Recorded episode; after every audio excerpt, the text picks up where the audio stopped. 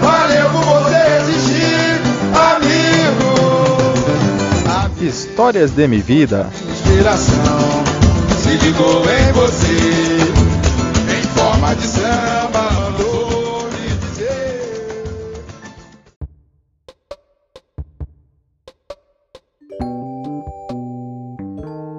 Olá! Esse é mais um episódio de Histórias de Minha Vida.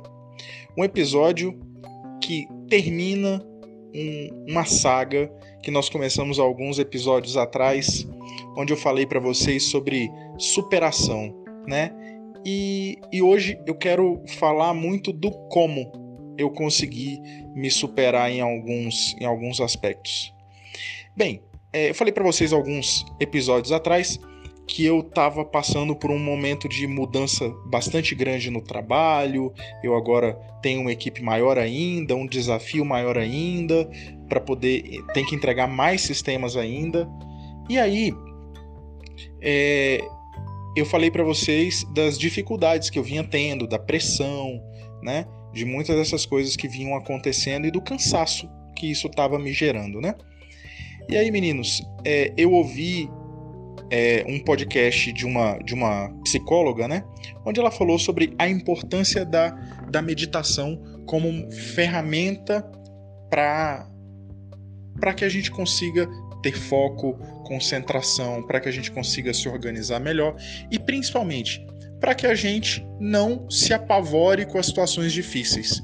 Ela usou inclusive uma frase bem interessante de que o nosso maior adversário é, somos nós mesmos, né?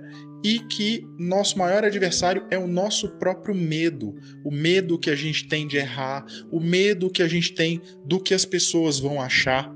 E aí ela, ela apresentou a meditação como uma ferramenta para a gente se livrar desse medo, para a gente se concentrar no que de fato precisa ser feito. A gente é, parar de olhar para o futuro, ao que, que vai acontecer lá na frente e parar de olhar para trás. Porque o que já passou, passou, são lembranças, não voltam mais.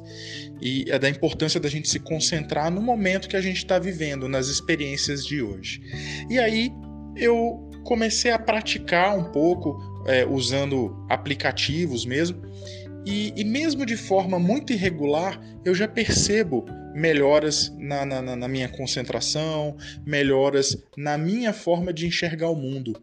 Sabe uma coisa que eu descobri, gente? Que tem coisas maravilhosas acontecendo na nossa vida todos os dias, todas as horas, e a gente deixa passar.